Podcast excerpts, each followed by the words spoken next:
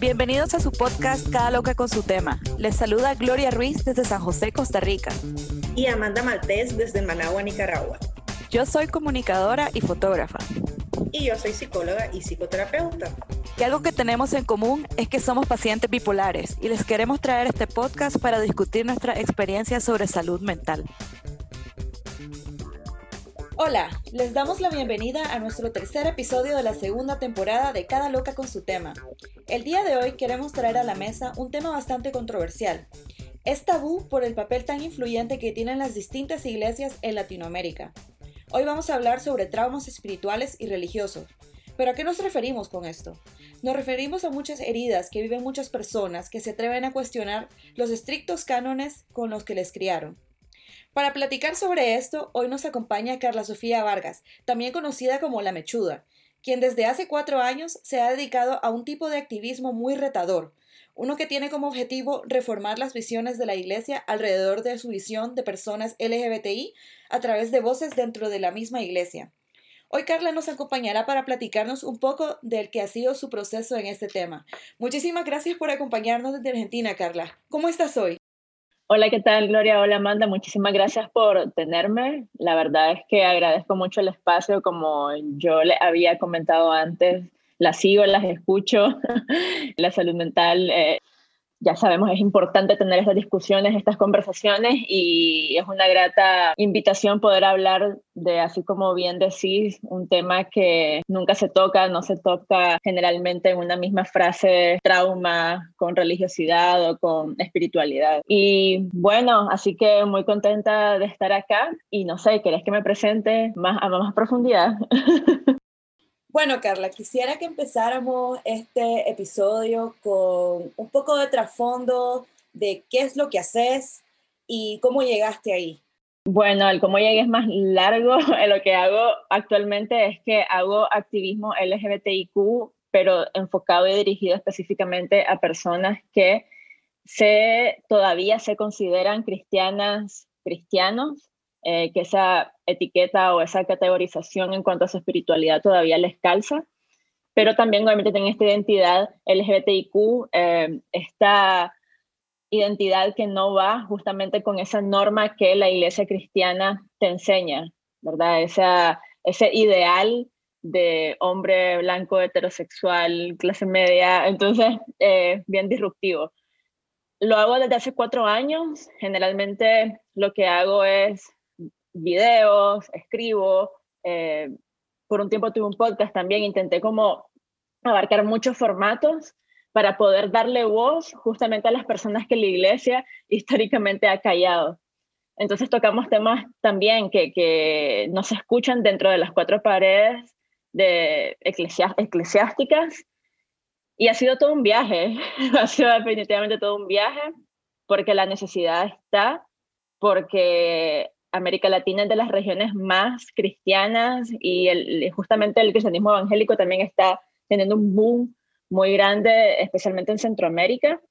Así que ver y notar cómo el discurso cristiano o la teología o la interpretación bíblica podía y destruir tanta vida LGBTIQ. Entonces, ese activismo de poder entablar conversaciones, poder educar, principalmente educar personas que están dispuestas a ser educadas. No voy a inventar el abuela, no te voy a hacer cambiar de opinión, porque claramente la religión es un tema muy delicado para la vida de las personas, tan personal, pero es darle esperanza a esas personas que se siguen reprimiendo, siguen viviendo una vida tortuosa, una vida doble porque creen que es mal, que es pecado, que Dios no lo va a aceptar y, como les digo, a los aliados, aliadas, también darles un espacio de poder educarse.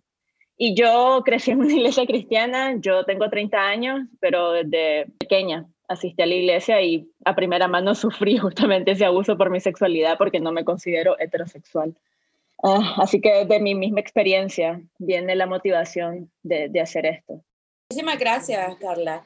Eh, muchas personas no lo saben, pero Amanda también tiene un trasfondo de crianza en la iglesia evangélica. Amanda proviene de una familia evangélica y de hecho hoy nos va a compartir un poco de esa faceta de su vida que, de la cual de hecho hasta hace poco ni siquiera yo sabía mucho.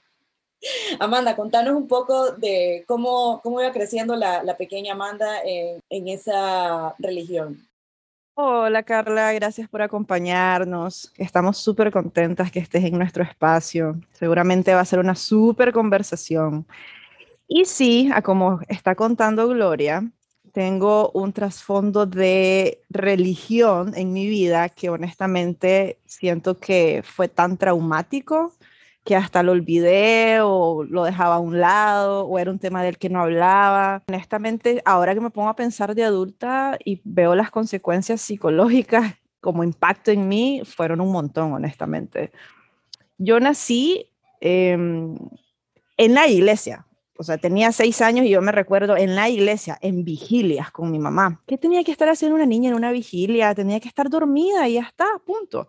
Ah, no, yo iba a las vigilias, miraba cómo a la gente le hablaba el Espíritu Santo y hablaban en lenguas. Todo para mí eso era demasiado impactante. Recuerdo cuando era niño y decía, ¿qué esto? Decían que iba a hablar en lengua, que algún día iba a poderlo hacer porque Dios como que le daba esos dones a las personas, entre más evangélica y entre más estuvieras en la iglesia y entre más metida y entre más callada y sumisa, haciéndole caso a lo que Dios dice, ¿verdad? De una manera muy violenta para mi gusto, yo iba a poder hablar en lengua. Honestamente, yo nunca entendía de niña qué era lo que pasaba, solo miraba que mi mamá hacía como grupos bíblicos en la casa, miraba cómo eso afectaba la relación con mi papá, porque mi papá antes decía que era ateo, ahora que ya está señor, de pronto habla de que cree en Dios, pero cuando, él, cuando yo estaba niña y mi papá estaba con mi mamá, él decía que era ateo. Entonces yo miraba cómo esas diferencias afectaban un montón a mi familia, y, yo era una niña, pues yo crecí viendo que la realidad era esa, que la manera de, como, como que la filosofía de vida era esa, que yo tenía que seguir porque así mi mamá me lo había enseñado. Lamentablemente, toda la familia de mi mamá es evangélica y mm, todos se hablan en lengua, todos se hablan entre hermanos, hermanas, tienen este lenguaje tan de iglesia. Les cuento que mi abuelo, que amé mucho, que lamentablemente murió cuando yo tenía siete años. El papá de mi mamá era pastor, tenía una iglesia, era como el médico curandero de todo el lugar. Mi mamá es de un lugar que se llama San Pedro del Norte, que es allá por la frontera de Honduras. Entonces, mi abuelito tuvo 12 hijos y todos esos 12 hijos son evangélicos y todos esos 12 hijos tienen su esposa o su esposo, sus hijos, tienen como esta dinámica, ¿no? De mm, crecer en iglesia, casarte, tener hijos y ser, del Señor, que tu camino se guíe por el Señor. Entonces, ya crecí en la adolescencia y mi mamá empezó a cuestionarme y a criticarme y a decirme que lo que hacía estaba mal, que me iba al infierno, que, que Dios no, no aceptaba lo que yo era, mis gustos musicales, ni la manera en cómo me vestía. Entonces yo solo me pongo a pensar, qué fuerte que como mujer ya vengo con un montón de mandatos, un montón de mandatos que me privan a ser quien soy. Y como niña, adolescente evangélica, tenía otro montón de mandatos, otro montón de prohibiciones que yo no sabía ni cómo jodido ser. Es más, les cuento, yo creo que esto casi nadie lo sabe, pero soy bautizada. Me bautizaron cuando tenía como 12, 13 años. O sea, pasé como seis meses estudiando la Biblia.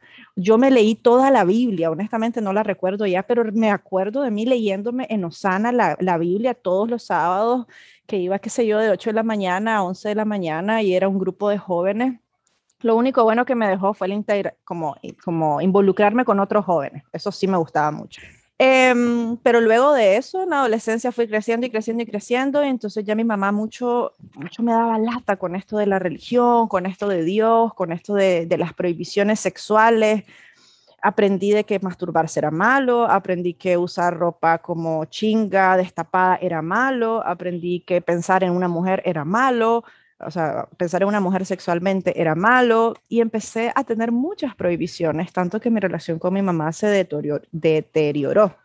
Ahorita le estaba diciendo a las muchachas que iba a recordar el trauma que tenía con mi mamá y no lo digo en broma, sino que realmente me provocaba eso. Ya esto lo trabajé en terapia. Imagínense qué loco ir a terapia a contarle a, a tu terapeuta es que estoy totalmente mal con mi mamá porque estoy súper traumada de todas las prohibiciones que ella me enseñó de la religión y como todas estas cosas que se supone que tenés que ser, pues yo no las era, me sentía condenada, porque así me decían en iglesias. Te condeno en el nombre de Jesús, te condeno por la palabra de, no sé, del Jesucristo. Y ahí uno se empieza a preguntar, ¿y entonces cómo tengo que ser? ¿Tengo que ser un molde igual que el resto de personas, igualito, igualito, igualito, para poder entrar al reino de los cielos? Esa fantasía de ir al cielo o, ese, esa tortura de pensar que te vas a ir al infierno. Yo, yo creo que es como atentar psicológicamente todos los días en, en, la cabeza de una persona, porque no tenés como la libertad de elegir quién quieres ser y cómo quieres ser y cuáles son tus gustos. Así que aprendí que Dios castigaba que Dios no quería a la gente lesbiana, que Dios no quería a la gente como yo, que Dios no quería mujeres sexualmente activas. Es más, yo creo que a mí lo que me ayudó en la adolescencia, cuando empecé mi vida sexual, es que me ganaba la calentura. pues si yo me ponía a pensar en lo que más me decía, hubiese cogido algo como a los 50 años, hermana, por Dios. Entonces, la calentura y mis ganas me ganaron y empecé a ser una persona sexualmente activa, pero con culpa y yo quiero preguntarle algo a la Carla, em, porque me gustaría como que platicáramos de eso. ¿En qué momento, Carla, empezaste como a cuestionar tus creencias? Uf, lo que pasa es que, Ala, cuando empiezo, empiezo a hablar de, de, cuál es el propósito de mi proyecto y obviamente está enfocado a lo que es mi identidad sexual, la verdad es que mi cuestionamiento desde muy joven fue mucho más allá de eso yo tuve, y yo digo literalmente mala leche o la mala suerte o yo no sé, el timing, que yo me metí de lleno a la religión, al cristianismo justo en mi época universitaria. No llevaba ni un semestre en la universidad cuando dije, uh, aquí estoy. Entonces, ay, cómo la cagué. Pero bueno, no hay que llorar en leche derramada, ya fue, me metí de lleno. A pesar de que desde pequeña fui, pero fui a como vos misma lo planteas, mi mamá me llevaba. O sea, me llevaba y estaba ahí. Aparte que tengo el combo que mi mamá era la directora del colegio de la iglesia. Entonces, si yo iba a visitar a mi mamá a su trabajo, era a la iglesia también. Entonces, había esta mezcla de espacios. Y cuando me meto de lleno, había estas mayores prohibiciones que no necesariamente venía incluso a mi misma familia, sino como yo tengo un rol de liderazgo, ya mi vida casi que le pertenece a los líderes religiosos, yo tengo que pedir permiso básicamente para todo ya no puedo ir a ciertos lugares, no puedo bailar, no puedo ir al cine, porque ir al cine está mal, es pecado, porque vos, no tenés control sobre lo que estás viendo, no puedes ponerle pausa, no puedes poner retroceso, entonces si sale una pareja cogiendo, vos tenés que ir. y no está barato el cine, así que era un problema. Pero bueno, empiezan a aislar, a decirme, esos amigos mundanos, esos amigos no cristianos, no te convienen, tu única fuente de pertenencia o de relaciones son otros cristianos, así que me aislaron totalmente. Todo lo que bien dijiste, desgraciadamente, es una experiencia común, muy tristemente. Toda la, la culpa y la vergüenza que te hacen sentir con tu cuerpo, con tu sexualidad, cómo te relacionas con otros, otras. Entonces me empecé a cuestionar eso, tipo, y yo me acuerdo yo, porque la líder tenía que leer la Biblia para incluso dar estudios, pero a otras mujeres, porque yo no podía darle estudios a hombres, ¿verdad? Porque solamente el hombre enseña. Entonces me acuerdo que yo estaba en un grupo de jóvenes donde habían tres líderes hombres y tres líderes mujeres. Pero los hombres eran en realidad, y odio esta frase en la cabeza, y las mujeres, las mujeres éramos ayuda. Y mi líder hombre era un inepto. Inepto. Lo siento si me estás escuchando en un punto porque quedé siendo amiga de él. Honestamente es amigo, es amigo mío actualmente. Pero en su momento era inepto de ser organización, cero todo pero yo tenía que hacerle caso a él porque él era hombre. Entonces, y si yo tomaba las riendas, igual él era el del crédito porque él era el hombre, era el líder. Y este tipo de cosas me empezaron como a, a chocar, me, me, me, empezaban como, pero no tiene sentido esto, pero la Biblia dice esto porque también es irónico. Ni siquiera la Biblia lo dice muchas de las cosas que las mismas iglesias te enseñan o lo leen de forma literal. Obviamente, si yo agarro cualquier pasaje bíblico y lo pongo a la actualidad, interpreto cualquier cosa. Entonces, y aparte es súper peligroso. Usar la Biblia como arma siempre en mi vida. Empecé como a sentirme muy incómoda, pero yo soy líder, soy capaz de esto, pero ¿por qué me frenan? Porque si soy mujer no puedo hacer esto? Y fue mucho más allá de mi sexualidad.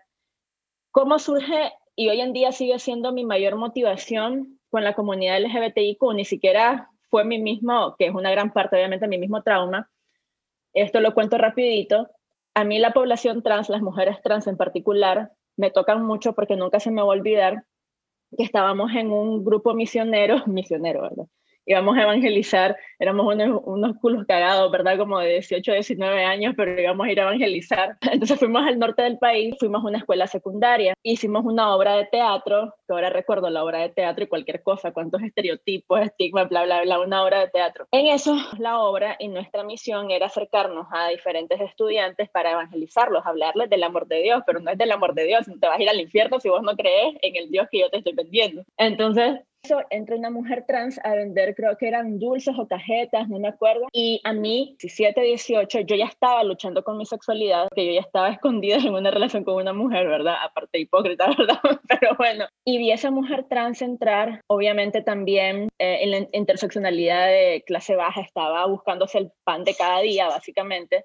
Y me dolió tanto que mi grupo de jóvenes, justo con estudiantes, pero me dolió obviamente que era mi grupo de jóvenes de cristianos, el amor de Dios, y vengo a hablarte del amor de Dios, y ver a esa mujer trans y las caras, y, y cómo ella se acercó porque estaba interesada en saber incluso las estupideces que estábamos diciendo. Ella estaba interesada y más bien sufrí rechazo. Cuando yo vi eso, yo empecé a llorar y yo no lloro fácilmente. Honestamente, a mí me cuesta llorar y de alguna forma yo recuerdo su cara y recuerdo esa circunstancia y yo recuerdo que estoy llorando por la forma en que miro que la están tratando y que ella se aleja y se va. Y dije, esto no puede ser así. Por lo menos no es el cristianismo que yo leo de, Jesús o que yo leo en la Biblia. Tiren la primera piedra, todos los versículos que ya sabemos de ama tu prójimo, ama a Dios, o sea, y, y me chocó. Y cuando un líder me ve llorar, tampoco se me olvida que lo que me dice, sí, yo entiendo. Y así como, ajá, pero no te preocupes, Dios algún día lo va a cambiar.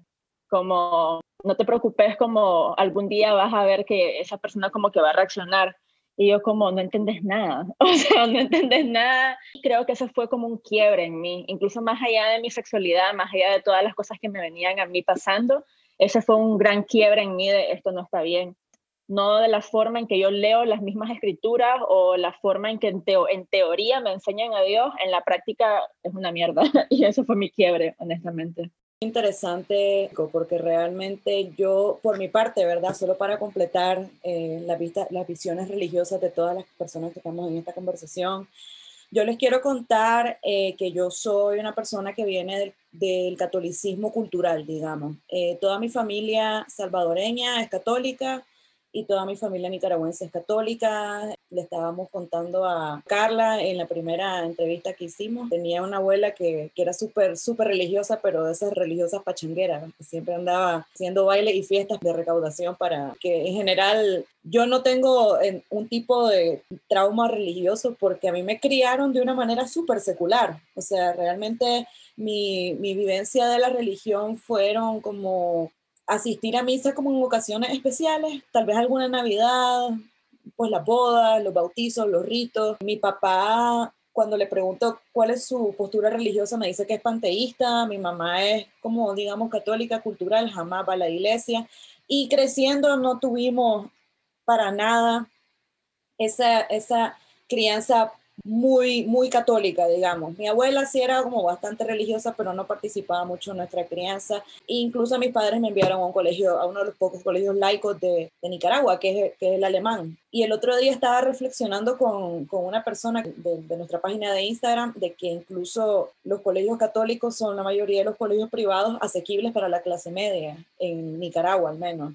Y que si ya quieres meter a tu hijo en un colegio secular, tenés que pagar mucha más plata para meterlo a, un colegio como el alemán o como el francés. Entonces yo me identifico como una atea como posición política, porque honestamente yo estoy muy en desacuerdo y a diferencia de Carla, que quiere reformar la postura de la iglesia, yo honestamente me posiciono fuera de esa institución a pesar de que ya cumplí varios de los tales sacramentos, ¿verdad?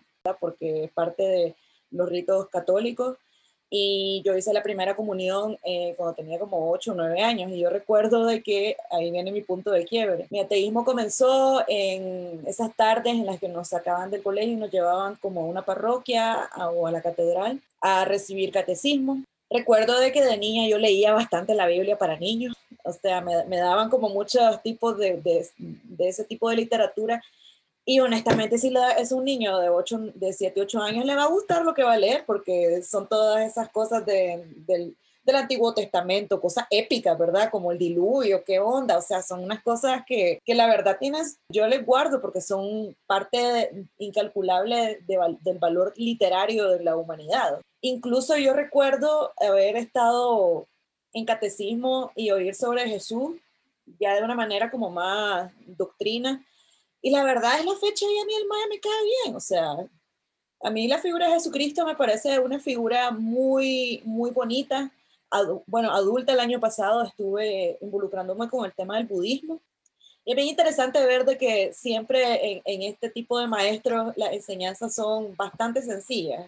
Se, son de compasión, de paz, de solidaridad también, porque cuando yo recuerdo versículos que tienen que ver con Jesús, es como que, ah, ok, están viendo a las madres morbosamente, arránquense los ojos, Prixer. Arránquense los ojos. O cuando dicen, es que esas dos son formas, rayando cosas, monumentos. Bueno, Jesús llegó a, a, volarle merengue a un montón de madres que estaban haciendo bacanales en un templo, pues. Y esa era la forma, esa era la forma. Y el maestro se juntaba con la gente, o sea, andaba resucitando gente, andaba curando leprosos, andaba, que eran como la escoria de la humanidad. Eh, se juntaba con las putas y honestamente, si yo, o sea, si yo veo a un mae que se baja de la ruta y tiene un halo de luz y es Jesucristo, yo no lo voy a ver bajarse de un Lexus, lo voy a ver bajarse de la ruta, el mae. Entonces, yo honestamente, como una figura histórica, como un maestro, como un Buda, digamos, yo le tengo mucho respeto, pero es que no me, no, me comenzaron a aparecer un montón de cosas que me estaban diciendo en, en, el famoso catecismo. Y así fue como comencé a ver esas grandes discrepancias entre lo dicho y lo hecho. Y así fue como empezó mi, también mi alejamiento con la iglesia, que te dijeran que por ser mujer tenés una condición inferior y un montón de cosas que, aunque salgas de la religión, como yo, ¿verdad? Siguen estando como integradas en la psiquis colectiva que se que se rigen por ese tipo de religiones. Entonces, cuando yo digo que soy atea y rechazo eso, a mí me parece muy curioso porque crea, o sea, crea una respuesta muy visceral de las personas, porque llega a identificarse completamente con todos estos preceptos sin, digamos, cuestionarlo. Entonces, eh, cuando maestro me dijo una vez de que el hecho de que yo le dijera que fuera atea era una falta de respeto para él, yo me quedé como, como, como algo que yo soy y que literalmente has vivido toda tu vida hasta este momento y simplemente te lo acabo de decir y ahora es como algo que te afrenta en la vida.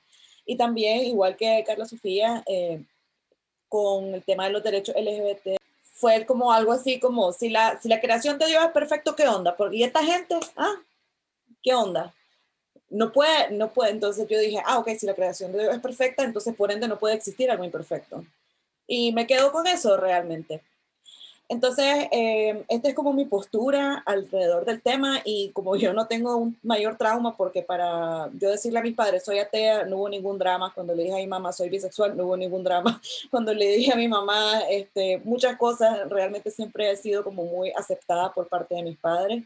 Le cedo este espacio a las, a las chicas, pues, porque al final de todo, yo sí siento de que las cosas, sí hay cosas buenas en, en las religiones que mucha gente aprovecha, pero yo creo que hora también de hablar de las cosas que no son tan bonitas y yo creo que este es un buen espacio para hablar de cosas que no son tan bonitas. Entonces, eh, siguiendo con ustedes, Amanda, entonces, ¿cómo fue tu rompimiento total, digamos? Pues la verdad es que fue todo un proceso. Evidentemente no conocía otra manera de vivir, manera de pensar, otra manera de divertirme. Fue hasta que me fui de mi casa. Dejé de vivir con mi mamá, me fui a vivir con mi papá. Mi papá no iba a la iglesia, nunca me hablaba de Dios, o sea, para nada. Ese tema con mi papá no existía, entonces yo me empezaba a sentir más tranquila. Y empecé a darme cuenta que estaba bien vestida vestirme como metalera, que estaba bien andar el pelo en rojo, que estaba bien tener amigos hombres, que estaba bien jalar sin el propósito de casarte con un siervo de Dios. O sea, wow. La cosa es que en ese momento que me voy a vivir con mi papá, al ratito dejo de vivir con mi papá y me voy a vivir sola. Y ahí llega un momento en el que empiezo a dar cuenta de que puedo divertir sin ir a la iglesia, de que empezaba a tomar bastante. Ya entonces había como había una disonancia cognitiva en mi cerebro todo el tiempo respecto al alcohol. Y honestamente a veces ni siquiera era por el consumo, era por sentirme que estaba pecando, era por sentirme muy culpable de lo que estaba haciendo, porque estaba decepcionando a Dios, estaba decepcionando a mi familia, estaba decepcionando a todo mundo menos yo, ¿verdad? Yo era la última la que, que me miraba. Entonces, empecé a estudiar psicología y eso me abrió puertas para, para, aprender a cuestionarme otras cosas. Empecé a estudiar filosofía y empecé a cuestionarme otras cosas también. Y empecé a sentirme enojada y llena de odio hacia Dios. Pero era un odio que a mí me decías, pero es que Dios te ama. A mí no me hables de ese brother, a mí no me ama nadie. O sea, estaba súper enojada todo el tiempo hasta que en algún momento en mi vida entendí que mi enojo era a mi mamá. Mi enojo era con mi mamá, porque honestamente les voy a hacer, puchica, voy a hablar algo que casi no hablo públicamente, pero yo no bailo por la religión. He tenido muchos complejos con mi cuerpo por la religión. Eh, ir al cine era un pecado también, entonces no iba tanto al cine. Hablar o salir con amigos, no, eso no es de Dios tampoco, tenés que ir a la iglesia. Eh, mi mamá todo el tiempo me decía que yo tenía que escoger chavalos que fueran a la iglesia, que sirvieran a Dios, que hicieran lo mismo que yo hacía. Y yo peleaba tanto con mi mamá que eran pleitos verbalmente violentos. Y yo me enojaba con él, le decía, déjame en paz, no te metas en mi vida, déjame ser. Y ella decía, imagínense una chavala en la adolescencia, en el momento más rebelde de todo ser humano, porque obviamente los adolescentes tienen como su propio mundito y si te metes en ese mundito te vas a sentir atacada, entonces vas a sobre reaccionar. Entonces no me dejó vivir mi adolescencia, mi mamá, y la amo, mamá. Si algún día escuchas esto, que no creo, te amo con todo mi ser, a vos, a vos te criaron de la misma manera, entiendo tu contexto, entiendo dónde venís, pero a mí me jodió un montón. Y me jodió un montón el sentir también de que tenía de alguna u otra manera que seguir lo que mi familia era. O sea, esa, lealtad de familia que vos sentís que no puedes dejar ir, a mí me pasaba y me pasaba un montón. Entonces yo siento honestamente que hasta después de mis veintitantos empecé a saber quién soy, empecé a conocerme, porque ya mi mamá dejó de molestarme, pasé años, como 10 años, diciéndole que dejara de criticar mi cuerpo, que dejara de criticar que yo podía vivir de acuerdo a mi manera, o sea, a mis reglas, a la manera en que yo quería vivir. Y eso es lo que siento que, hace mucho la religión, te prohíbe, no hagas esto, no hagas lo otro, te condenan, o sea, es como que todos están en una sala y todos los que están en esa sala tienen que hacer exactamente lo mismo para ser un buen cristiano, para ser una buena hermana, para ser una buena mujer de Dios. Entonces, honestamente me, me, me, jodió tanto en mi adolescencia que yo hasta ahora empiezo a conocer mis pasatiempos, empiezo a, leer cosas que antes no leía, empiezo a hacer cosas que creí que no iba a poder hacer, porque al final también te educan para que sigas como una regla, ¿no? Creces, estudias, te casas, tenés hijos y te servís a Dios, ya está, that's it. Ah, y tenés hijos que también vayan a la iglesia, por supuesto, porque tenés que seguir con ese mismo legado.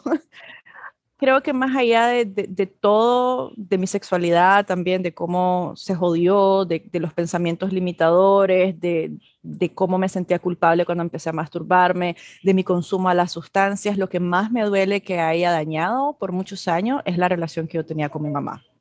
Porque yo prefería no verla, o sea, yo decía que yo odio a mi mamá, eso decía yo, yo odio a mi mamá, la odio, no la quiero ver y muchos años me costó poder aceptarla, quién es ahora, en, en la actualidad, que yo voy a cumplir 30 años. Mi mamá y yo hablamos de absolutamente todo, o sea, ya ella ya no tiene esas barreras conmigo, ya ella también va a la iglesia, pero se empieza a cuestionar cosas, ahí va poquito a poco, pero ahí va. Y también entiendo que es una cuestión de educación, pues, o sea, tuve el privilegio de estudiar una licenciatura, después tuve el privilegio de estudiar una especialidad y he tenido el privilegio de seguir estudiando otras cosas. No toda mi familia materna tiene esos privilegios que yo tengo económicamente porque el poder estudiar ha venido de mi papá. O sea, si yo hubiese sido solo con mi mamá, posiblemente ni, ni fuese psicóloga. Entonces, sí, lo que más siento que dañó fue mucho esta relación con mamá y que eso también trajo muchas limitaciones en mis relaciones de pareja. Eh, pero pues ese es otro tema realmente. Y vos, Carla, contanos, ¿cómo sentís que ha dañado, lastimado, ocasionado consecuencias negativas en vos todo este tema de la religión? Hay mucha tela que cortar, otra vez desgraciadamente, pero obviamente tardé tantos años en aceptarme mi sexualidad, de entender que no soy heterosexual, porque pueden haber un sinfín de razones, ni siquiera hay tan sinfín de razones, pero por lo menos en Centroamérica, si vos luchas con tu sexualidad o la reprimís, hay un gran porcentaje, o me atrevo a decir que es por cuestiones religiosas, porque te enseñaron de que está mal, que es pecado, pero por razones religiosas. No te dicen ningún argumento psicológico, biológico, sociológico, es, va fuera de eh, el plan de Dios. Dios creó hombre-mujer. Entonces, claramente, eso fue fundamental para mí. Recuerdo llorar, recuerdo dormirme llorando, orando de que por qué no podía cambiar, de que si yo era creación de Dios, ¿por qué? Porque me había hecho así. Y yo les decía en la entrevista pasada que yo recuerdo perfectamente decir como, ¿por qué no me hiciste alcohólica? ¿Por qué no me hiciste asesina? Quiero tener la tendencia a matar a alguien. A ese nivel llegué como, quiero matar a alguien, pero no me quiero coger una mujer. Eso, pero... Entonces, eso, pero actualmente en terapia sí he estado quitando capas, que bromeo con mi psicólogo de ay, otro trauma religioso, otro hashtag gracias iglesia, porque es como voy descubriendo cosas de mi forma de ver la vida. Algo tan básico como mi, mi, paradigma de ver la vida por muchos años fue tan blanco y negro, correcto e incorrecto, como bien y mal, y la vida no es así, la vida no es bien y mal. Entonces, y yo tenía que pasarlo por estos lentes de que es correcto, que es moralmente correcto, que es ético y que no. Todo, todo. Obviamente el sentido de pertenencia, como tuve tantas, uf, tuve muchísimos cortes sociales. Yo termino mi secundaria y lo terminé en el francés, que es otro colegio laico, y la viví espectacular. Ahí iba a la iglesia, pero con mi mamá y mi familia y después voy a la universidad y después, como les dije, la cago y me meto de lleno. Así que corté relación con mis amigos de la secundaria, corté relación con los amigos que estaba haciendo mi primer semestre de la universidad y yo los miraba salir y se y relacionaban entre ellos y salían y yo no. Yo estaba forjando vínculos y amistades dentro de la iglesia. Pero ¿qué pasa? Cuando yo expreso y sale a la luz toda mi identidad, lo que es Carla Sofía, que le gustan las mujeres también, esos vínculos que pasan también desaparecen, se dan. Entonces lo vuelvo a perder, este vínculo social lo vuelvo a perder y volver a iniciar. Ya los amigos de la secundaria habían seguido adelante con amigos de la universidad u otros grupos. Los amigos de la universidad ya habían hecho núcleos y mini grupos, yo no pertenecía ahí. Ya después me quedaba como qué hacer después de la universidad, dónde conseguís amigos. o sea, como qué hobbies hay en Managua, aparte de topar guaro, no sé, entonces como, y bailar salsa. Entonces como, eh, me costó mucho, me costó mucho y es hoy en día que me cuesta sentirme parte de, un grupo, sentirme parte de gente, sentirme sin el miedo de esto va a terminar, o en un punto me van a dejar, es mucho sentido de abandono. Y, y así, y así otras cosas con, con, mi familia, obviamente también con mi mamá fue duro. Hice un podcast con ella, así se llama Mamá Cristiana, hija lesbiana, y fue ella hablando desde su perspectiva de cómo fue vivirlo, porque fue duro, fueron 10 años en que ella transitó de una forma no muy buena. Yo recuerdo que cuando yo salí del, salí del closet con ella, me chocó que lo primero que me dijo fue, vos no sabes lo que significa esto para mí, cómo me va a afectar a mí. Y yo como, o sea, estás pensando en vos, ¿no? Ah, pero, pero sí. Fíjate que eh, compartimos, de hecho, ese episodio de podcast en nuestro Instagram. Eh, yo, yo lo vi, yo lloré con ese episodio, para ser sincera. Y sí, de hecho quería, quería decirte que más bien nos comentaras un poco de cómo ha sido ese recorrido, porque la verdad, es el día de hoy y vos tenés una relación bonita con tu familia, según tengo entendido. Ellos, pues vos vivís abiertamente como una mujer lesbiana con su pareja y su perrijo eh, en Argentina. Pues em, tengo la percepción de que todo, todos los todas las familias de, las involucradas saben que son una pareja muy feliz y, y que se quieren mucho y que viven una vida aburridamente contenta. Contanos cómo fue esa, ese paso, porque al final eh, yo creo de que mucho de este episodio no se trata como de señalar esto, esto, sino que más que todo de también celebrar dónde están ahora, digamos, después de eso, de que hay vida después de ese tipo de rompimientos, que pueden ser tan, tan duros porque sí, el, digamos de que una de las metas de, de cómo fuiste criada fue que fuera tu identidad esa, y vos, el, el que vos quisieras hacer tu propia identidad era como una afrenta. ¿Cómo, ¿Cómo ha sido el transitar ahora en esos espacios que donde todavía hay gente que se suscribe a cosas que ya vos no, que vos digamos ya estás en otro lado. Buena pregunta, eh, me gusta porque sí creo de que hay que mencionar que cuando yo comencé el propósito de mi, de mi proyecto no era debatir con gente que creyera que la homosexualidad, el lesbianismo, la bisexualidad era pecado. Era justamente llegar a estas personas principalmente que todavía estaban luchando con lo que yo luché por tanto tiempo y poderles decir hay vida después de la iglesia. O sea, podés sentirte pleno, podés sentirte contento, podés trabajarlo, pero lo importante es reconocer también y, y decirte como, yo me acuerdo que hablaba con mi psicólogo y me decía, y yo siempre decía como, yo sé que estoy exagerando o yo sé que, está, que no es tan grave. Y me decía, pero acabas de escuchar lo que me contaste, es súper fuerte, me dice, como es súper fuerte y poder reconocerlo y decir lo que viví no estuvo bueno, lo que viví estuvo muy duro, fue un buen primer paso.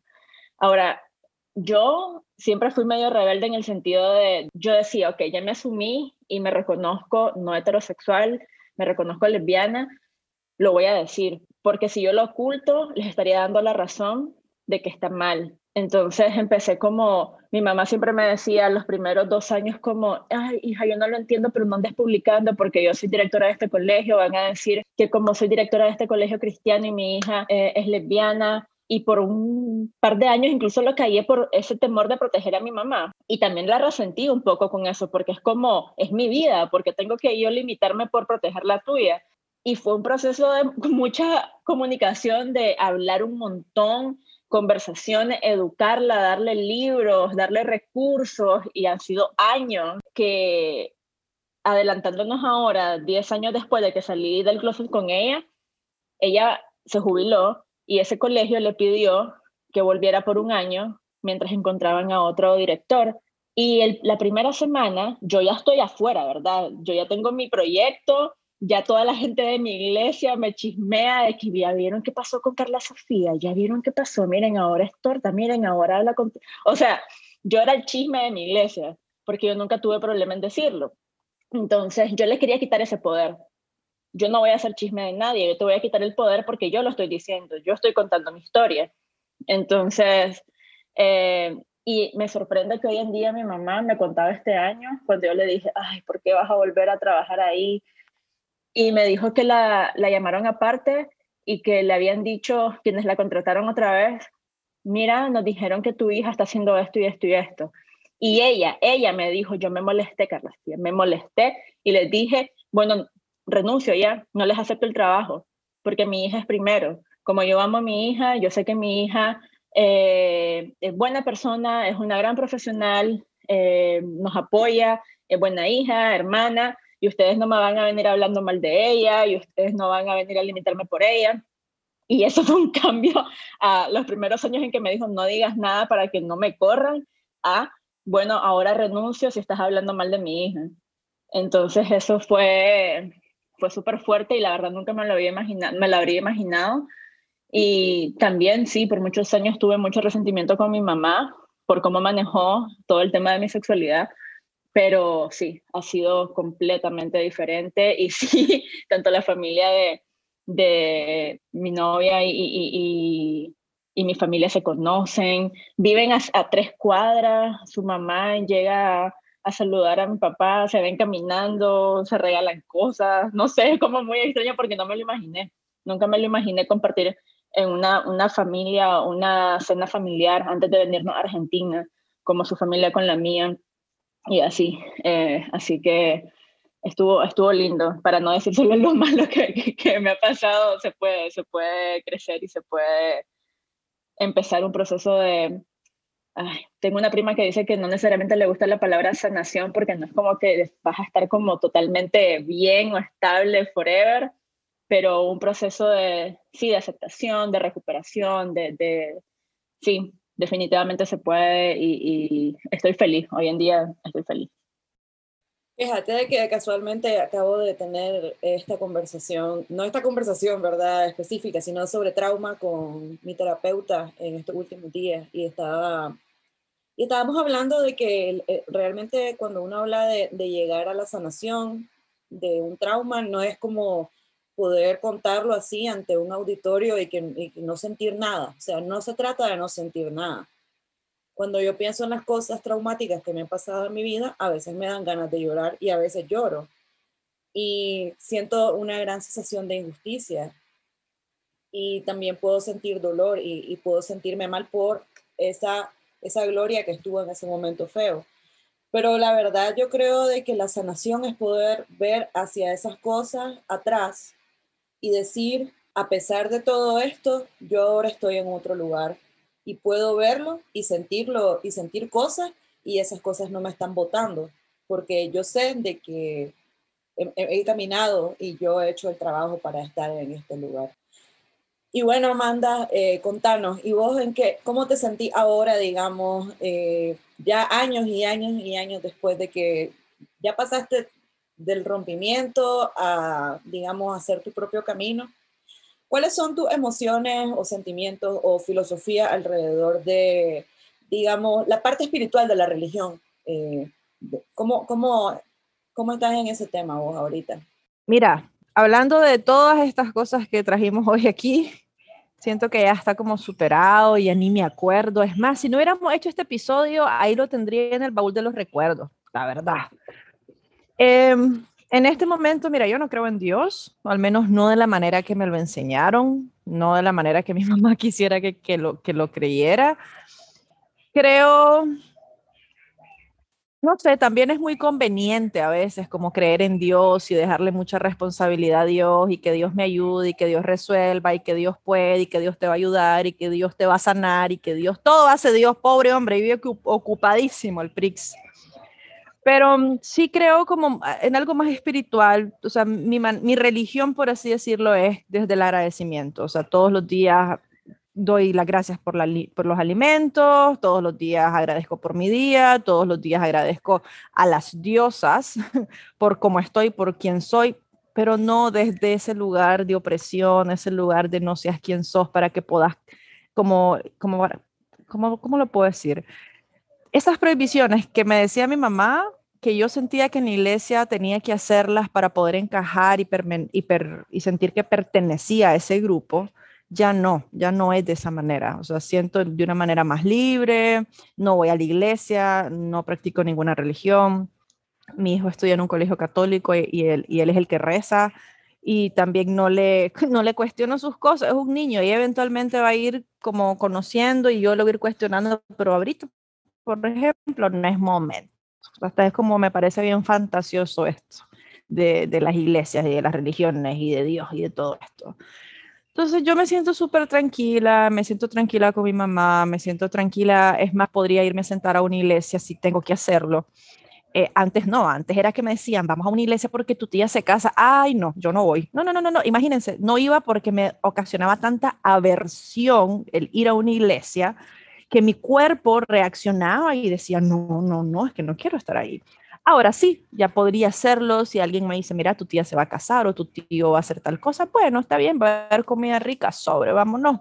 Pero nada más. La verdad es que mis cosas ahorita funcionan más en vivir la vida, en el presente, en ser libre. La, la, religión no te deja ser libre, no te lo permite. Entonces siento que haber como cortado todo ese tipo de relación con la iglesia, con Dios, con, con gente que, que, era, que es evangélica y que me decía que tengo una promesa. Fíjense que hace dos semanas alguien me preguntó en mi Instagram si yo creo en Dios. Yo respondí que no, pues que no creo en Dios. Y una seguidora que tengo me escribió un testamento diciéndome que eh, a ella le gustaba mi contenido, que a ella le gustaba lo que yo hablaba, que a ella le gustaba pues lo que yo les compartía, pero que ella se sentía decepcionada de mí porque mm, yo no creo en Dios. Entonces yo me pregunto, ¿por qué yo tengo que cumplir las expectativas de alguien más? ¿Por qué tenés vos que poner expectativas en alguien que ni conoces? No me hace ni menos persona, no, la otra persona no deja de ser persona X porque yo crea o no crea en algo. Entonces, ese tipo de cosas es las que yo creo que necesitamos ir separando. O sea, que seas buena persona ¿Qué es ser buena persona en realidad? ¿Quién dice que sos buena persona? ¿Bajo qué tipo de parámetros decís que es buena persona? Que, o sea, el hecho que cree en Dios es una decisión. Yo decido si quiero creer en Dios, yo decido si quiero ir a la iglesia, yo decido si quiero casarme por la iglesia, yo decido si me quiero bautizar. Y esas elecciones son tan personales que cuando alguien más viene y te dice que lo tenés que hacer porque es una obligación, yo creo que ya no estamos como respetando el derecho ajeno de las otras personas, o sea, el, como el, el derecho que otras personas tienen sobre sus vidas. Entonces, si vos practicas una iglesia, si vos vas a una iglesia o, practicas una religión, que es súper bien, hacerlo porque a vos te haga sentir bien, porque a vos te nutre, porque a vos te da algún tipo de sentido, pero no, no con el dedo juzgador de que todos tienen que ser como vos o porque tenés que dejar de hacer muchísimas cosas, como cuando te dicen que tenés que entrar en dieta y te quitan el pan, te quitan la cebolla, te quitan el chocolate, te quitan la leche. Así es la, la religión. Ok, vení a la iglesia, sé cristiana, pero no puedes coger, no puedes decir malas palabras, no puedes ir al cine, no puedes bailar pegadito, no puedes no sé qué. O sea, wow, ¿por qué? Yo vine a este mundo a divertirme, a pasar la chilling, no sé cuántos años voy a seguir aquí, pero mientras siga aquí quiero vivir plena. Así que para mí este tema es como súper extenso, la verdad es que no sabía que me iba a tocar emocionalmente cosas, o sea, ahora es como que estoy sintiendo como ese enojo que sentí en la adolescencia por, por, por, esto, y ahora voy a buscar qué hacer para no estar enojada, no tiene, no tiene sentido, no lo puedo creer. y, qué, y qué felicidad, Carla, de verdad que esperamos que nos acompañes en otro episodio del podcast porque me encantó esta conversación. Creí que iba a ser un poco más fácil de mi lado, pero hay cosas que todavía me llevo en la cabeza por, por el mismo enojo que me voy sintiendo, pero me siento muy feliz porque siento que esta es una realidad que le pasa a muchísimas personas y la mayoría de las personas que nos escuchan son mujeres, entonces creo que que sean mujeres y que tengas que ser cristiana, no sé, es como que tenés dos adoquines detrás de la espalda que no te permiten avanzar. Así lo sentí yo en su momento, como que no iba a poder avanzar si seguía con las mismas creencias que tenía. Si no me cuestionaba, si no, si no le encontraba otro sentido a las cosas, porque es una creencia súper limitadora. No hagas, no sintas, no bailes pegadito, tenés, o sea, muchas cosas que te limitan siento de que la religión a veces influye, no, no a veces, influye un montón en cómo sos y en tu personalidad y en tus creencias y en tu manera de vivir y en tu manera de decidir sobre todo. Así que siento que estar como en el equilibrio de si soy cristiana o si soy evangélico, si soy católica, pero también aceptando de que no todas las personas tienen que ser igual a vos y es que está bien porque somos personas diversas. Muchas gracias, Amanda. Y bueno, Carla, quisiera también hacerte la misma pregunta, pues, que cómo está ahora, digamos, vos en tu relación personal con, con Dios y con la religión, digamos. También muy radicalmente diferente a lo que me enseñaron, a cómo crecí. Irónicamente, estudiar un máster en teología fue que me hizo darme cuenta que no necesariamente me siento cómoda con la etiqueta cristiana sí creo de que sí es posible reformar la institución porque hay nuevas voces hablando al respecto, hablando de las diferentes vivencias, teología feminista, teología negra, eh, teología de la liberación, y me alegra que esas voces puedan hablar de su presión, de su experiencia y justamente con textos bíblicos reclamar su libertad. Obviamente no me calza que tenés que agregarle teología feminista o teología negra, porque no es una teología, seguimos hablándola como del otro, como que la teología real es la de este hombre blanco europeo. Pero bueno, pasos se están dando y eso me alegra. Así que como estoy en esto como de creo en Jesús, como bien decís, para mí es espectacular Jesús. Eh, me gusta la Biblia en el sentido que me gusta leerla, me gusta estudiarla y creo que se encuentra mucha riqueza en ella pero si no me siento cómoda actualmente con la etiqueta cristiana por la carga y el bagaje que conlleva, porque honestamente históricamente no podemos idealizar, al contrario, tiene que poner su barba en remojo en muchos aspectos, entonces no me siento para nada cómoda, pero sí me considero una persona espiritual, intenté ser atea, no pude, no sé cómo se intenta ser atea, pero no lo pude hacer. Em, así que, y, y, mi relación hoy en día definitivamente vendo vías personal, porque tengo una relación de también de agradecimiento, también de, reconocer, como te digo, sí reconozco que, hay más allá de, lo físico, más allá de lo que vemos, pero también con los otros, con los demás en solidaridad, vivir mi espiritualidad intentando ayudar, intentando ser alguien, amando a, a, los otros, así lo vivo.